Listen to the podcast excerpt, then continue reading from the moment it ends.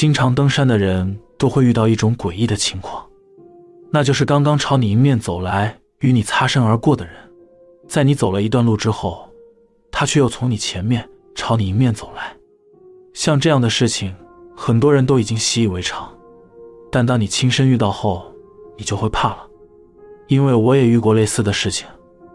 那天早上一大早八点，我到了奥多摩地区爬山，到了停车场，只看到了一辆车，看来有人比我早来登山。在这种晴朗的早晨，我一边感受着舒适的空气，一边向着山顶前进。通往那座山的山顶。只有一个登山口和道路，那是一条狭窄的登山道路。当我爬到大概三分之二的高度时，我和两位下山的女性擦身而过。一个是穿着绿色的外套、短头发、长相很可爱的女性，所以印象深刻；而另一个则是长发、穿着蓝色外套的女生。我和他们打了招呼，说了一声早安，他们也和我打了招呼后。我们就继续各走各的路。我当时心想，在这个时候下山，他们应该很早就来了吧？两个女生自己来爬山真厉害，估计她们也是很爱大自然的人吧。就这样，我一边胡思乱想着，一边向山顶走去。终于，我到达了山顶，山顶上一个人都没有。我在山顶上吃了老婆为我准备的三明治，然后欣赏了一会风景。大约在山顶停留了二十分钟后，身心以及肚子得到满足，就下山了。当时我心情愉悦地离开了山顶，然后一边哼着歌一边下山。大约走了十五分钟，我看见有人迎面往上走来，是刚才上山时遇到的那位绿色外套的短发女生。我心想，这女孩子也太厉害了，她下山后又爬上来了，她的体力有够好。我一边这么想。一边和她打招呼，但这次她并没有理会我，只是低着头，默默地和我擦身而过，往上爬。后来过了三十分钟左右，我终于下到了登山口，走到了停车场时，顿时间的景象让我有点傻住了，因为我看到那位穿着绿色外套的女生，她和她的朋友站在停车场的自动贩卖机前，喝着饮料聊天。刚刚。明明就在我下山时遇到他往山上走，怎么一瞬间就在山下的停车场了？于是我走过去和他们打招呼，他们也热情地回应我。我们三个人稍微聊了一下，从他们口中得知他们是大学生，有空就会经常一起到处爬山。于是我开口问了那位短发的女生说：“你刚刚还要再爬上去吗？”她似乎对这个问题有点疑惑。她看了一下她的朋友，然后微笑的告诉我说：“他们下来后就一直在停车场休息。”我接着问他们：“那刚刚你们有看到其他人从登山口上山吗？”他们告诉我说没有，只看到我下来而已。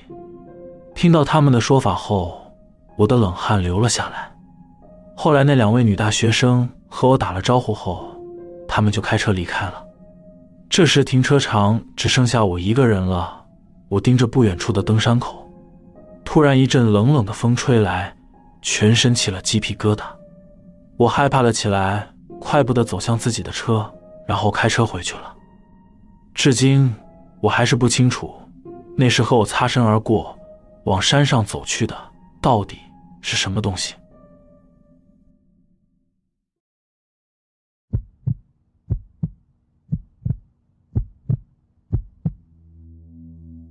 还记得好几十年前，大学时期，我加入了登山社。当初只是为了健身才加入的。后来几次的登山经验，也让我逐渐喜欢上登山的体验。那是一段很美好的回忆。不过出了社会后，我也不再登山了。一直到了三年前，我申请退休后，才又开始登山。而那年也发生了一件令我觉得不可思议的事。这一件事情要从秦山前辈的故事说起。秦山前辈是带我入登山社的人，他是我这辈子遇过最善良的人。不过他已经过世了。在大学时期，有一次我和他一起去登一座山，晚上我们两个人在帐篷聊天时，他告诉我他遇到的事情。有一年，他到某个山中的小屋打工，小屋的主人是一个中年大叔，叫做泽田先生。同时期和他一起打工的还有另外两名不同学校的大学生。刚开始的前几天，为了让他们熟悉路线，避免他们迷路，所以泽田先生带领他们去熟悉山路。他们常走的路线是从小屋出发，然后下到一个地方后，转进一个缓和的地区，那是一片开阔的草地。那地方也是他们中途短暂休息的一个地区。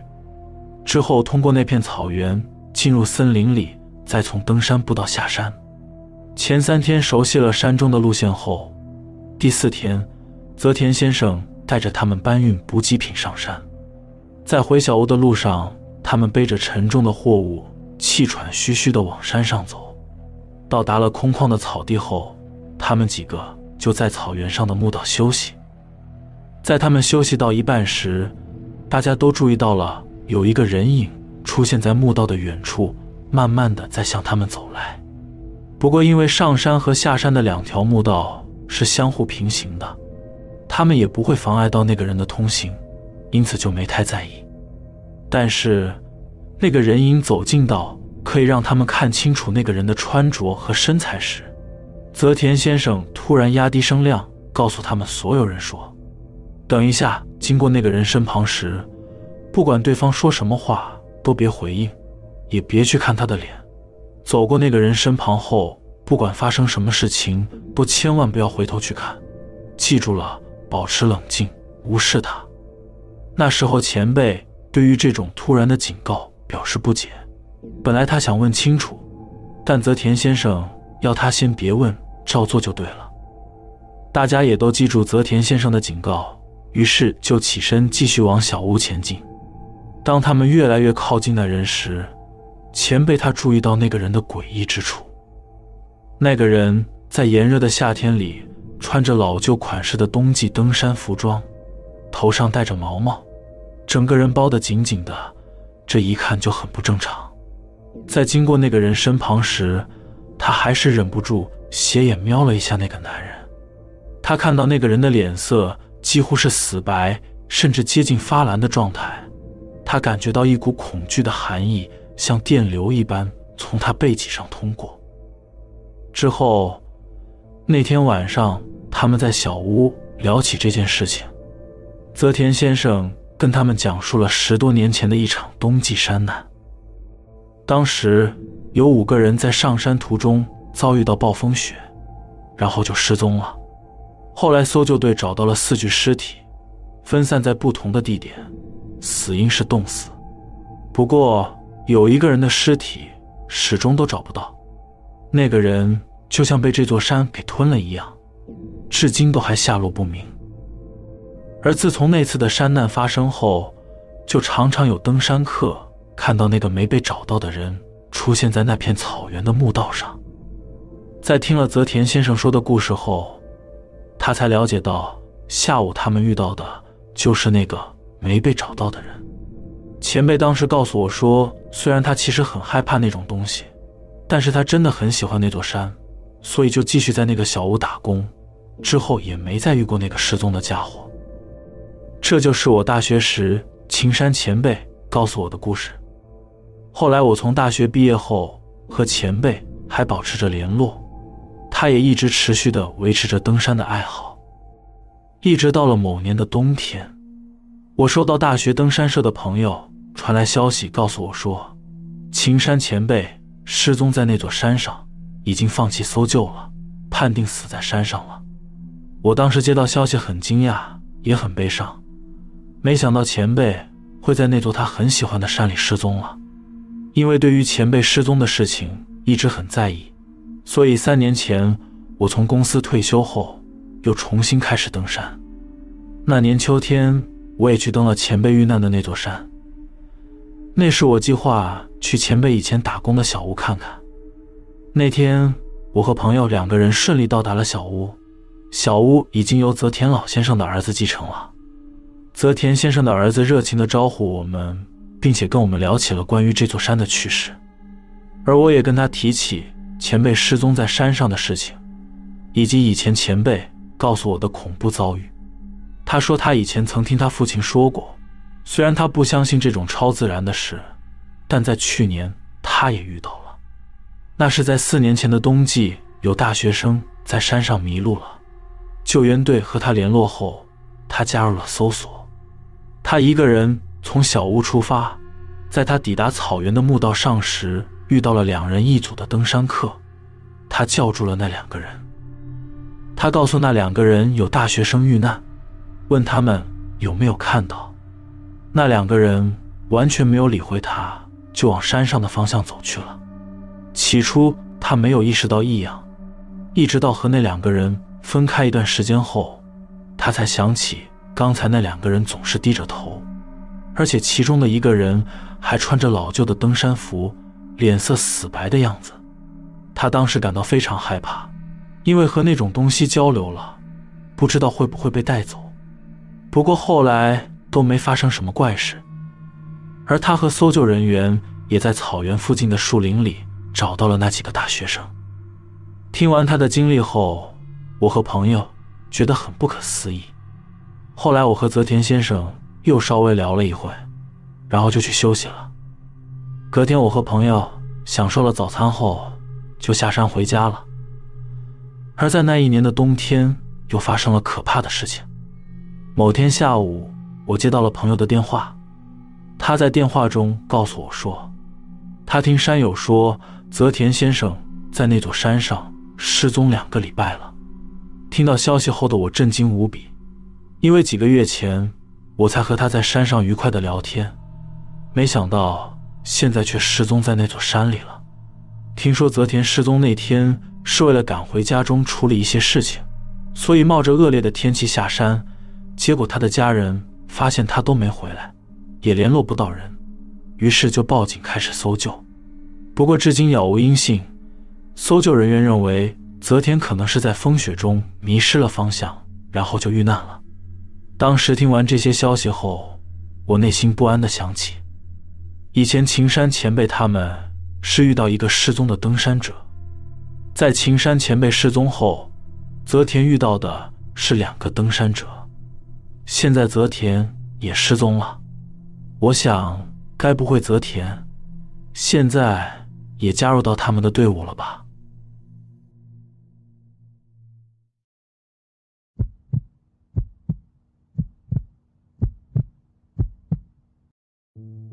这是在平日，我单独一个人爬山时发生的事。我很喜欢独自一人在安静的山中行走，所以平时会选择比较冷门的路线，这样就不会遇到其他人。那时候，我选择走在一个冷门的登山道路，通常也只有林业人员会走那条路。那天大约在下午两点左右，我完成了登顶，接着就从原路下山了，因为从早上八点左右。就开始登山，所以感到有些疲劳。当时我一边快步走着，一边想着，真想快点下山休息，喝点啤酒。那是我在安静的山区行走时，原本只听到了风声和野鸟的鸣叫声。突然，我听到有声音从登山道一旁的地方传来，那声音就像是学校或是公司内部的广播一样。先是响起一阵的铃声，之后是人的声音。和广播的内容，但是内容很模糊，我只能判断是几个成年男性的说话声。一开始，我用着疲惫的脑袋，模糊的想着，这附近也有林业公司的事务所吧？说不定顺着有声音的方向走，也许就能跟着林业人员抄近路，提早下山了。就这样，我被这种诱惑驱使了。于是我拿出地图看了看，但是诡异的是。